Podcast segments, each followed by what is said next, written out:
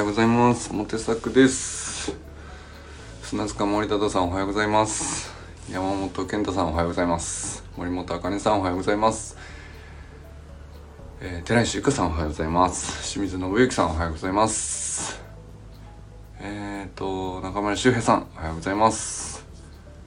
山田裕二さんおはようございます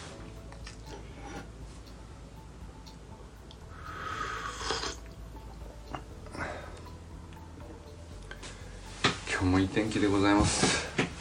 昨日からですね健太さんに教えられた空海の天才伝説気になってしょうがなくてですねめっちゃ調べてんですけど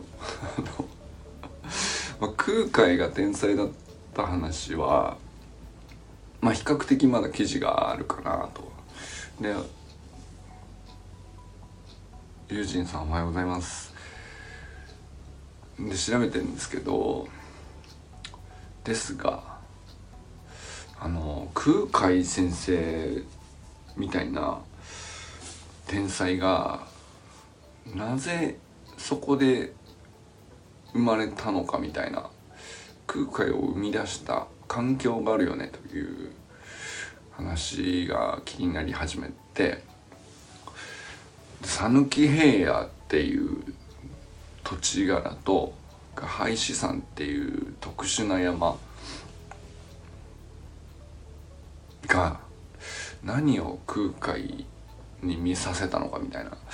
なんかそっちが逆に気になり始めて。でこれ全然その言われてる話とか記事にあるとかどうやらこういう資料があるとか全くないんですけどまず水平線とか地平線とかがちゃんと見える土地柄じゃないとその地理とか方角とか、えー、まああるいはその天文学の知識とかも使おうとしたとしても、まあ、晴れてないと星見えないことにはっていう 話じゃないですか。だから一年中通して、えー、晴れの日が多い場所っていうのは大事だったんじゃないかとか思ったりしたんですよね。そうすると瀬戸内海の気候って最高だなと。あのー、結構どこまで遠くまで見えるかっていう指定距離っていうんですけどそれって結構その水蒸気がもやがかかっちゃうと。あのあっという間に短くなってしまうので要するに見える世界が狭いってことはその頭の中で考えていくら考え抜いても広がる世界がこう限られてくるんだと思うんですよね。だけど要するに僕ら自身もそうだけど見える世界を広げるためにはあそこに何があるみたいなことを見えてなくても見えるように例えば写真があったり、まあ、Google マップでここに行けばストリートビューでこんな風な景色になってじゃあ行ってみようみたいなことがイメージできると思うんですけどそれが全くない状況で、えー、考え抜く自分の頭の中の世界をこうどこまで広げれるかっていうのに目で見える視界がこうどこまで遠くまで見えるかっていう環境条件っていうか讃岐平野良さそうっすね。例えば。そのどこでもいいわけじゃなさそうだなという。のとあと画廃資産ってこう、まあ、調べるとそのなかなかその大して高い山じゃないんだけど481メートルの高さの割にめちゃくちゃ切り立ってて要するに讃岐平野がペタッと広がってる中にボコーンとこう塔が立ってるみたいな。要するにそのなんだスカイツリーみたいなものがドコーンって都会の真ん中に立ってるみたいなさ。その雰囲気なんですよね。めちゃくちゃ切り立ってて。それも何て言うか数学とか幾何学とかなんかそういうことを考える自然となんか目印があるものにこう目がいってこうなだらかなものを見ていたらなだらかなこう思考回路っていうかさそれを理解しようとすると思うんですよ。だけど画廃資産みたいなこうめちゃくちゃ切り立ってこう孤立法じゃないんだけどまあほぼ孤立法ですよね、まあ、ドコーンって立って平野のど真んど真ん中っていうのか。まあその全通寺市の真西にあるんですけどドコーンと立っててなんかその春分の日と秋分の日にが廃止山から太陽昇ってくんぞみたいな。ことだと思うんだよね。太陽見てれば。えっ、ー、と結構古代からね日本って太陽信仰なので縄文とかもっと前1万年とかもっと前から基本的に太陽信仰であることは間違いないらしいんですけどそうするとそういう素養っていうのを結構出来上がっててでなおかつ視程が広い。みたいなこう平野の中で画廃資産みたいな孤立層がドカンってあると、まあ、空海が修行を毎日していく上でこう自然に備わる素養として天文幾何学みたいなものはどれぐらいまで理解したか分かんないけど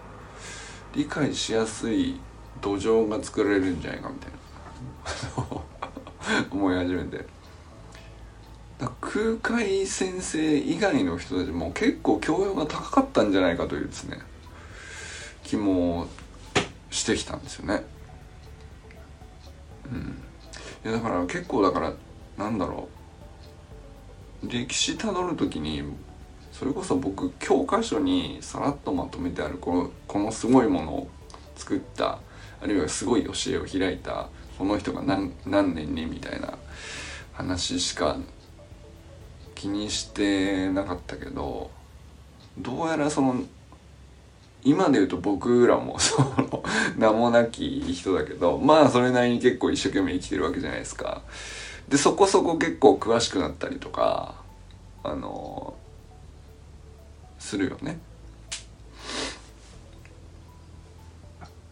でまあ確かにその時代の中の一番突出したリーダーが歴史に残るんだろうけどその周りのリーダーの周りを支えてる人たちの教養がどれぐらい高いかっていうのもめっちゃ大事なんじゃないかなっていうね。でそれも環境の一部だから。うん。なんかそんな感じのことまでこう いや想像が湧いてきて止まらなくなってですね。いやすごい今ね空海ブーム空前の空海ブーム。来ております。あのまあその例えば別に空海は1200年ぐらい前の人なので、えー、コッペルニクスの地動説とか16世紀とかだから16世紀と17世紀とか、日本にいつ頃入ってきたのか分かんないですけど地球が丸くて地球が中その中心ではなくて太陽中心で地球が動いてるんだよ地動説。地球はだから最初平らだと思っている世界観ですよね。すごい古代の人たちの。天井空も平らにあって、えー、地球も平らにあってものすごくどうやら距離を払ってるらしいんだけれども、うん、なんかその平べったい天の板がぐるぐる回ってるみたいに解釈してるんですよね。すっごく古代ですよ。でだからなんかそんな前提で太陽までの距離はまあなんか数字で表すと死ぬほどこう大きな数字をとりあえず当てはめてあって。でその太陽までの高さと角度と、まあ、距離はこうえっ、ー、と天井までの天井と地面の距離をこう仮定してまあその間はものすごく大きい数字なんだけど一応有限のなんか数値を当てはめてるんですよね。8万里とかって言ったかな。8万寸だったかな。ちょっと忘れましたけど一寸千里法っていうなんか測定の方法が出てきてですね。古代中国の。多分その空海の時代にこ古代の最先端科学を中国から持ち帰るでこう測定するってなったらそれぐらいしかなんか出てこないんだけど。でまあそうするとこうやって、まあ、三角を描いてこうやって距離を測定するっていうまあでも誤差はこれぐらいあるとかっていう話がねいくらか出てくるんですけど。それにしてもなんか例えば長安と善通寺が1,700キロで善通寺と高野山が170キロって10分の1要するに十進法も理解してんのかあまあ十進法は十進法なのかな。でもただただごとじゃないよねやっぱりね。ちょうど10分の1ってね。とかえー、岩拝寺山の山頂の481メートルから、えー、真東と真西を見ると何が見えるかっていうのをあの水平線の距離って高いとこ上がると遠くになるじゃないですか。まあ、地面から見たら5キロぐらいしか水平線って見えないわけですけど地平線水平線は5キロ四方になっちゃうんですよね。まあでもちょっとずつ上がっていくに従って水平線の距離が遠くまで見えるようになると。どうやらそれをまあ、自然に理解できるよね山登って、えー、修行してみたいなことを繰り返してるなんか遠くまで見えるみたいな話になると思うんででまあなんか球体であるからそうなんだけど球が球体であることをどれぐらい理解してるのか分かんないけれどもどうやらその水平線で見通せる距離っていうのが上がっていくごとに遠くまで見えるぞみたいなことを感覚的にはおそらく理解してそうですよね。でガハイ山の山頂の481メートルから真東を見るとちょうど淡路島の鳴門海峡が見えてるはずなんですよね80キロなんですけど指定距離が。でもまあだから水蒸気でもやかったりとか指定がこう悪かったら見えないと思うんだけどどうなんだろう見えたんでしょうか でこれ讃岐兵だからできたんじゃないかっていうねこととかじゃあまあ西側真西側を見た時に、えー、今治とかあっち側のその瀬戸大橋あれ瀬戸大橋だっけ瀬戸の大島とかあの結構大きな島がその愛媛の今治の辺りから広島に抜けるようなところに島があるんですけどそれがちょうど7 8 0キロぐらいなんですよね。でそこまでがギリ見えるっていう範囲がどうやらが廃止山に登ったら見えたんじゃないかっていう気がするんですよ。でまあ例えばその春分と秋分と夏至と冬至とかっていうのは多分ね太陽信仰なんでもっと古くから基本的な素養としてはあるはずで。でその辺が結構ベースとしてね空海の天天才空海を作る上で大事なのかなっていう。これ完全に想像で喋ってます。誰かどっかにブログ記事とかですら書いてない話なんですけどどうなんでしょうか？っていうね妄想なんですけど妄想歴史妄想歴史なんだけどありそうだなっていう。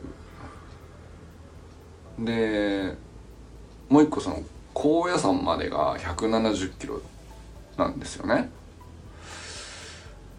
だから170キロさすがに水平線で見えない話なんですよ。林山に登ってても。ところがえー、要するに0メートル海抜0メートルの水平線は80キロまでしかガハイ山の山頂からは見えないんだけれども、えー、水平線の向こう側にこうずっと地球の極率でこうギリギリ見える場所が80キロなのになぜかその水平線のギリのところの上に山々があの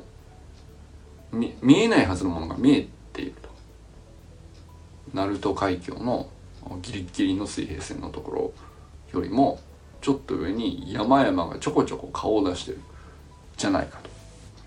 でそれが高野山だったんじゃないかと。でそのまあ和歌山県のあの辺の産地のまああっちは孤立法じゃないからまあ山麓なんでしょうけどどうやら山のトップが 1,000m ぐらいなんで、えーと、1,000m の山はがこう飛び抜170キロの地点にこう 1,000m の山が出てきているとそれ地球の極率があってもギリ水平線のちょっと上に山の高野山の山のトップが顔を出した出すぐらいなんですよね。それがちょうど170キロぐらいなんですよ。もっと遠いとさすがにそのもっと高い山じゃないと見えないはずで。でも高野山ぐらいの900から 1000m ぐらいの山々がこう紀伊山地に連なっていて鳴門海峡の水平線で80キロまで見えるはずがちょっとその上になぜか山が見えてるっていう。そうすると地球が球体であることを理解してたのかひょっとして。不思議だなとは思うんじゃないかなと。平らだとは思わないんじゃないかなっていう。平らだったらこうはならないよねってひょっとして思いつく可能性があるなと。でもそのなんだろう学問とか学説としてはそれがこう伝わってるという体にはなってないんだけど感覚的になのかどれぐらい知識体系として入っていたのかわからないけどそれがこう事実として見えてしまうっていう環境下にいるんですよね。その画廃資産の山頂で毎日修行とかしてると毎日見てるからねその空と海しか見えない場所で、え、修行をしていたらいたので空と海で空海っていう名前に自分を、まあ、後にしたっていう話らしいですけど。空と海ばっかりずっと見てたっていう修行らしいんですけど。うんそしたらばあ分かっちゃうんじゃないか。気づいちゃうんじゃないか。あまあどれほどその学問体系として整理するかは別として感覚的に理解する素養が身についてその上で党に行って最先端確認あそういうことだったのかっていう納得がめちゃくちゃ早かったんじゃないかという。気がしてですね。そのだから最初空海の天才ぶりに震えてたんですけどそのうち空海っていう天才を生み出す環境が気になり始めたらあの モテサークさんの妄想力がすごい。気象学の専門家から見る空海っていう感じがすごく感じられるお話ですね。そうですね。なんかこんなことできてちょっと楽しいですね。そう空海って気象学者みんな好きなんですよ。まあ海洋学者もそうなんだけど。で多分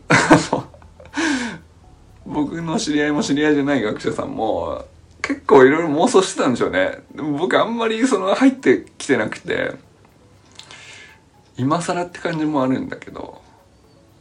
もっとだから改めて空海の話で学者と盛り上がってみたいですね。もっと考えてるはずなんで。僕は昨日今日始まった本当ににわか空会話になっていやでもすげえなと思って。全然文献とかないんだよ。本当妄想なんだよね。で妄想力なんだけど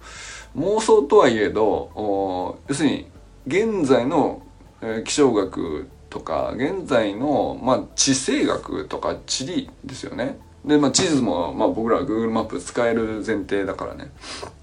だから割とその素人目にパッと確認しようと思えば全部確認できるわけじゃないですか。Google マップ上で距離測ろうと思えばあの3秒でできるし。そうで全部ググってって確認していくとことごとく全部あそうなの？そうなの？ってなるんですようん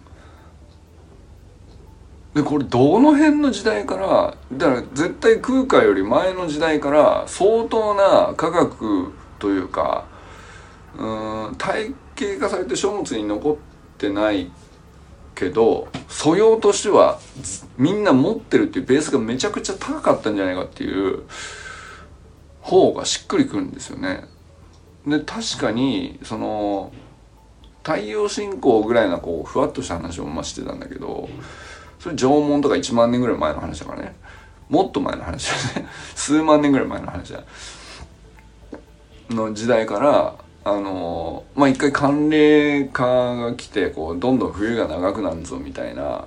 その死と直結するような話と太陽がいかに重要でどれぐらいそのちゃんと出ててくれるのか温めてくれるのかっていうのを深刻に捉えているであろう時期があなんか各地の遺跡に現れてるんですって。どうやら。その例えば北の方の秋田の方の縄文の遺跡とかってそのどでかいものとかじゃないんだけどで有名でもないんだけどおなんていうの。まあ石がこうちょっと残ってるぐらいな感じですよ。そのだけどまあ明らかに人が住んでたっていうぐらいの遺跡だったらもう日本全国各地にいろいろあるわけじゃないですか。でその対してその言われがこうささほどないような偉い人がいたとかっていうのじゃないからあの人が住んでたっていうだけの遺跡ねそういうのでもことごとくこうちゃんと太陽の日の出日の入りからその春分秋分とか冬至夏至とか東西南北めちゃくちゃ正確に把握してるらしいんですよ。でこれすごくて実は その古代の何万年前に東西南北っていうのをめちゃくちゃその正確に把握してて、えー、その例えば石もランダムに並んでるんじゃないんですね。その真東にと真西と真東にちゃんとこう東西南北がきっちになるようにもうぴったりの場所にこう石が配置されたりとかまあ柱が配置されたりとか結構ちゃんとしてんだって。でそれぐらい日本全土においてその太陽信仰がゆえに太陽をもとにした相当な科学的素養が根付いてると。いう話があってだ1200年前にそんなこと分かってたなんてすごいとかちょっと思ってたけど実はもう1万年単位のもっと前からあの相当な天文学的素養を日本全土の各地でみんな分かっててでみんな同じ土地でその住み続けて引き継いでいくもんだからその知恵がずっと途切れずに残っていってたはずなんですよね。ここがめちゃくちゃ重要でその部族間でこう争って全滅みたいなことがあるとですね知恵が全部吹き飛ぶんで その断絶しちゃうわけですよ。そのせっかく積み上げてきてそのその土地で農耕のために良かれと思っていろいろああだこうだと先祖代々あのこの石を大事にしなさいみたいな わかんないけど、まあ、そんなので引き継いでいくじゃないですか知恵をね。でもまあ争いがあって集落全部全滅とかまあなんかそういう部族間対立みたいなのであのもしあればまあそのそもし仮にその村の武力は弱いんだけど知恵がめちゃくちゃ発達してたみたいなのがもしあったらそれ全部失われるっていうことになっちゃうけどどうやらその争いが少なかったがゆえにその知恵がこう全国各地で全部蓄積されてて徐々に徐々に集まってって集合していくもんだからまあかなりの科学力を持ってたんじゃないのかっていうねえー、気がしてきて。うん、でまあ1200年前にはもう空海レベルの天才を生み出す土壌として日本があったっていうことなんだろうなと。う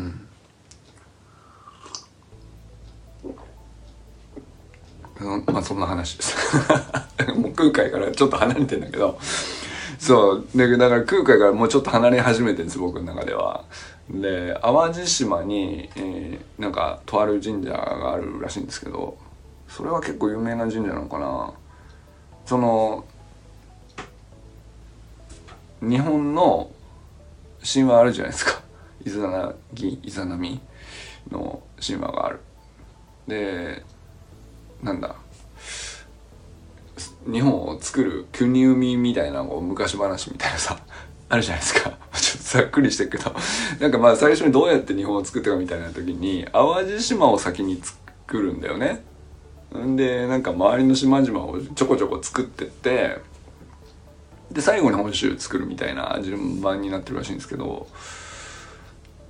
でまあだから淡路島は割となんていうのかな。今でこそそんな大層な権威の神社ってわけじゃないんだけどまあ淡路島結構中心に置かれているんですよその古代のなんつうのかな神話みたいなのでは。でまあ後々の人が書いてるからよくわかんないけど えっとモテザクさんの思考の原点が見えてて面白いです。ありがとうございます。バイ先生の正体をつい先日読み終えたんですが、研究っていろんな視点から常に見続けていることが大切だな。ちょっと難しかったけど面白かったです。難しかったよね。いや、そうだろうなと思いました。なんか、もうあれがその10年前に「梅前線の正体」っていう一般向けの書籍書いてください分かりやすく書いてくださいで僕の中では限界まで分かりやすくしたつもりで出したんだけどやっぱり難しいって言われましたねうんまあそれでもその気象予報士レベルの人には分かりやすいっていうぐらいかなでなんだろうなあのググれば分かる、うん、なんていうかちょっとした解説みたいなこう表面的になぞるみたいなのはその伝える内容を優しくすればもっと優しくできるっていうのも既存の書籍にはまあもちろんいっぱいあるわけなんだけどあくまで、えー、研究レベルをどこまで落とし込めるのかみたいなチャレンジだったんですよね。なので結果あれあの時点ではあれが限界でしたね。みたいなね感じですね。でもなんだろうなあのあれで結構やっぱりそのステーキとしては硬いなみたいななんかそういうな言い方をされたんですけどいろんな人から、うん、まあだからその1年後に天気と気象について分かっていることいないことっていう今度縦書きの書籍でまあほぼ同じぐらいの内容を30ページぐらいにこうコンパクトにまとめてっていうのがあるんですけどそれの時はだいぶうん読みやすくなったって言われましたね。うん、まあでもなんかそうそうそう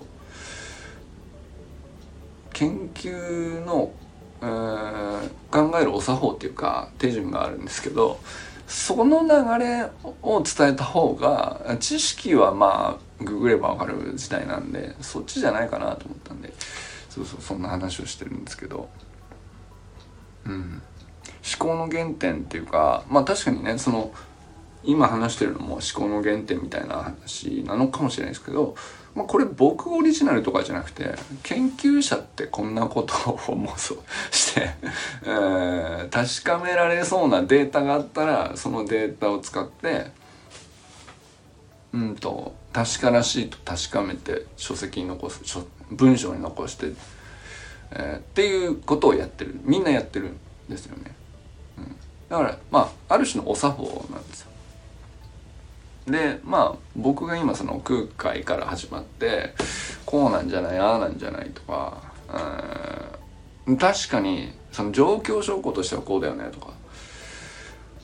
そうやってみればその歴史として残ってるストーリーとしてはこうだよねみたいなのっていうのをこう当てはめてってどのストーリーが一番強固に成立するかをうん仮説として組み立てていってでその仮説を補強できる本当にこう確からしい客観的なデータであるとか証拠の物質物体であるとかなんかそういうので固めていくみたいな感じですよね。そうで淡路島の話に戻るんですけど 淡路島の神社を中心に東西南北がこうきっちりこう測られてるっていう証拠があるらしいんですよ。まあ、東に熊野大社ん？伊勢か伊勢だね。で、えー、夏至の方角に熊野大社か。とか、えー、出雲大社が当時とか。東西南北、えー、冬至夏至の日の出日の入りみたいな。方角にことごとく諏訪大社もあったかな。ことごとく、うん、完璧にぴったり一致する方角に、えー、そのでかい神社が配置されているその中心に淡路島の神社があるみたいな。そんな偶然ないじゃんっていう。でだけどそれを測ってこうしたんですよみたいな文献もないんだっていう話で。お仕事の準備いってらっしゃいませ。友人さん。今日もお付き合いいただきましたけど。妄想トークに。空海天才すぎる妄想トークなんですけど空海ってという天才を生み出した土壌がまあ讃岐平野とか林さんにあるだろう、えー、そこから何が見えたのかみたいなことを想像してたらそもそも日本という島国が古代から何を培ってきたのか、えー、太陽信仰だったことは確からしいよねと。でどこの遺跡見ても東西南北をきれいに把握してるらしき痕跡があるとかまあそりゃそうだろうと稲作なんで、えー、太陽めちゃくちゃ大事だから方角を正確に把握しないと、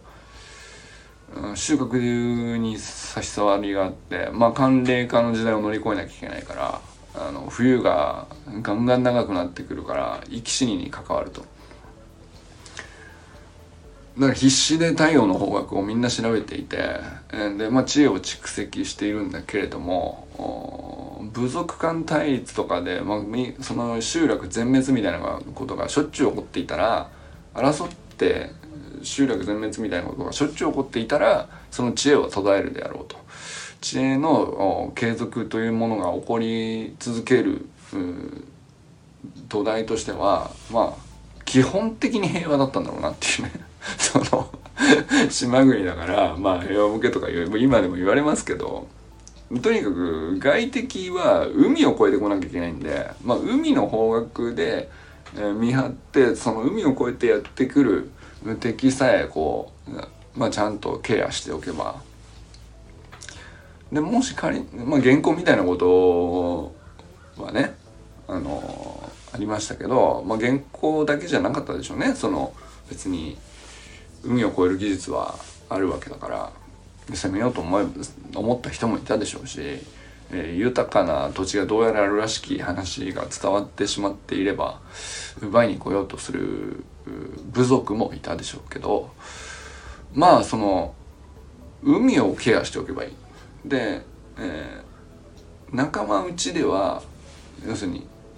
日本の島の内側ではあまあ戦国時代みたいなこと言ったってさ民衆全滅みたいなことはそうそうないわけでそのどっちがリーダーなんだみたいなのを決めるためのこう武将同士の争いみたいなのがあっても知恵を全部焼き尽くすみたいなあの部族ごと全部全滅させるみたいな対立は起こっていないと思うんだよね。そうすると知恵がこうどんどんどんどん積み重ねていくからまあその文字がね、えーまあ、漢字を中国から輸入して、えー、記録して残してみたいなその書物として残すっていう話になってくるのは確かにその「古事記」日本書紀とか要するにその辺からしか僕らが認識するにはないんだけど人の知恵とか生活の知恵みたいなんて僕ら残さないじゃないですか。例えばなんか、うん、我が家ではこうしてますみたいな その大体こうしてますとかっていうのも知恵の塊だと思うんだけどあの残してないよねでそういうのって、えー、データになってないから歴史にはなかったことになってるかもしれないけどより賢く代々引き継ぐにつれて代々そのより賢くなっていくみたいなことは間違いなく行われていたよねと。でまあそういう意味ではめちゃくちゃこう日本全土で相当平均的な素養がみんな高かったんじゃないかと。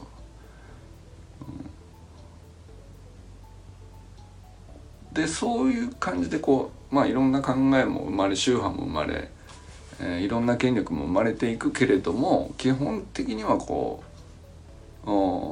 話し合っての 話し合って納得感を見つけることでの対立っていうのかな。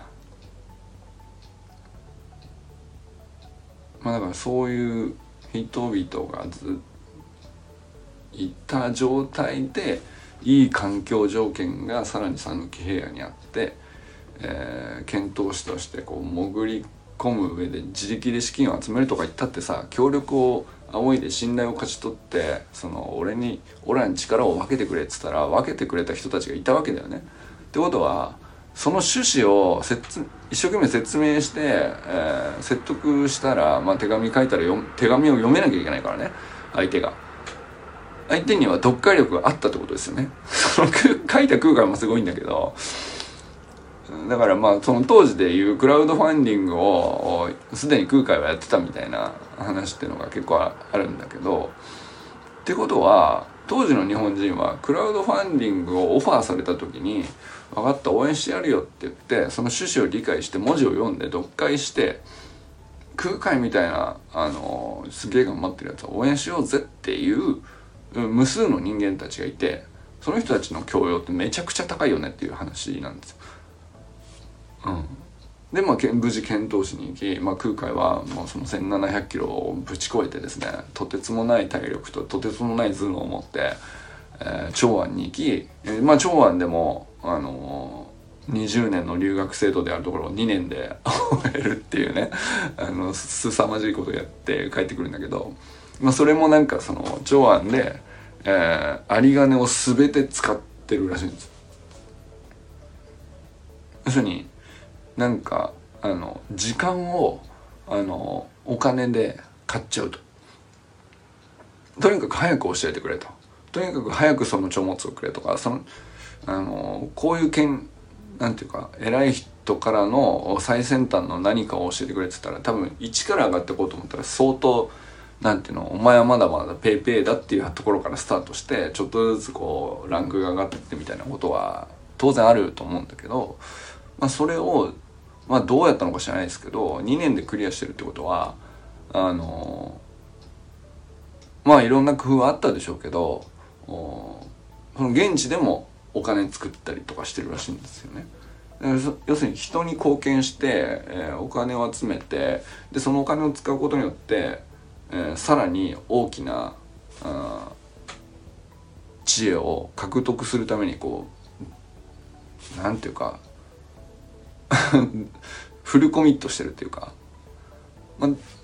でじゃあもうお前にはこれやるよっていうその経典なのかなんか知らないけど真言密教とかも、まあ、その流れになるんですよね。で普通だったら出てこない話が空海には伝えられた。あその中国の長安にいたお師匠さんにたどり着くにもそのペイペイがいきなりその人に会えるわけじゃないからでもその人に会い会うための貢献をこう現地でひたすらしてしてはこうその得た対価でとしてのこうお金みたいなものをまあフルコミットして知恵に知恵と体験を獲得するために全部投げ打つっていうまあそれによって時間を買うわけですよお金で。だから2年で得るものを得てよしこれを持って帰ろうっていうところにいたり。んでまたその1,700キロあのあっという間に帰ってきちゃうっていう。まあそれはねそれで右翼曲折あったんでしょうけど。そこを省かれちゃってるけどさそこもねなんか道中全部洗い出したらいろいろすごいんでしょうね。分かんないけど。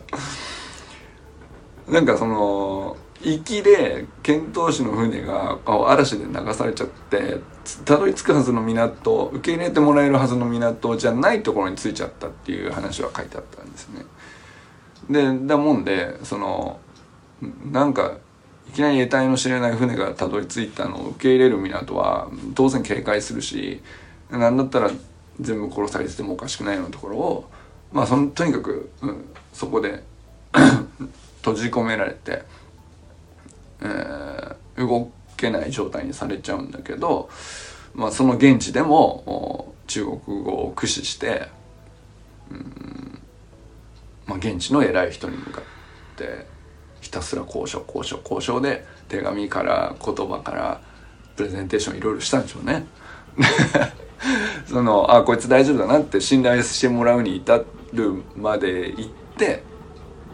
でなんか1ヶ月か2ヶ月かのこの拘束を逃れて、えー、長安に無事迎えたみたいなそんなエピソードは残ってる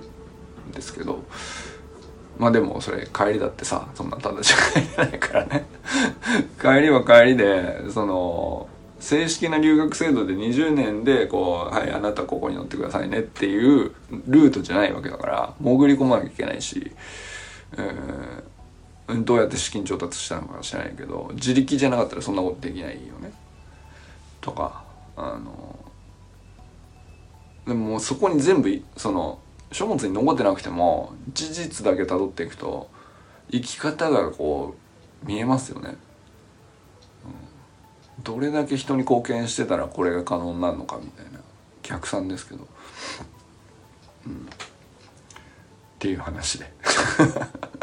ハマってます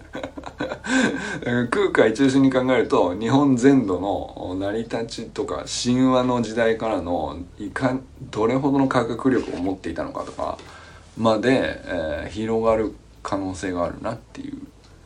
話でございました。はいということで今日も良き一日を皆さんお過ごしくださいませ。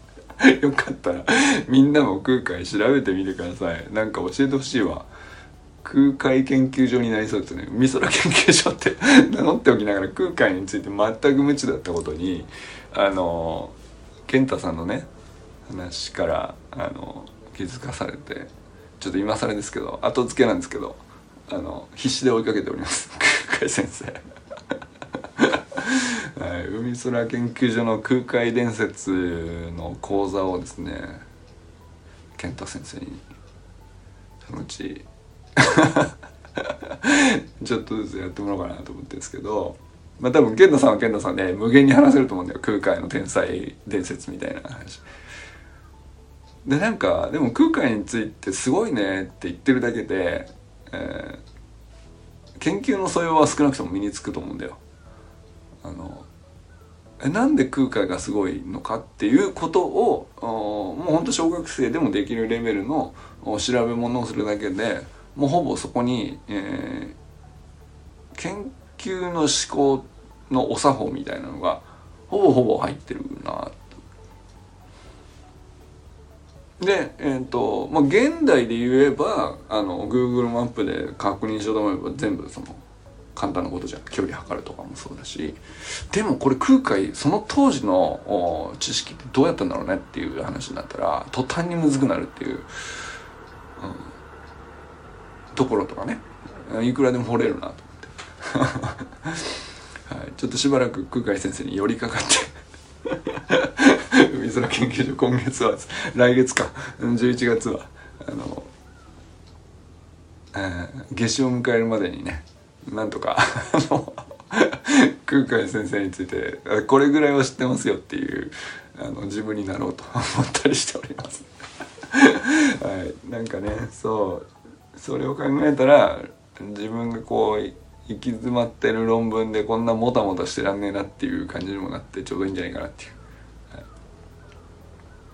い、あの夏休みの宿題僕もねあの全然終わんなかったやつを今ようやく 1, 1行ずつ書き足してさあ投稿して今度こそ認めてもらうぞみたいなフェーズに今僕もねいるんですけど。まあモチベーションとしてはね空海先生を意識するっていうのはすごいいいかもしれないですね。はいということで。皆さん今日も良き一日を。ではまた。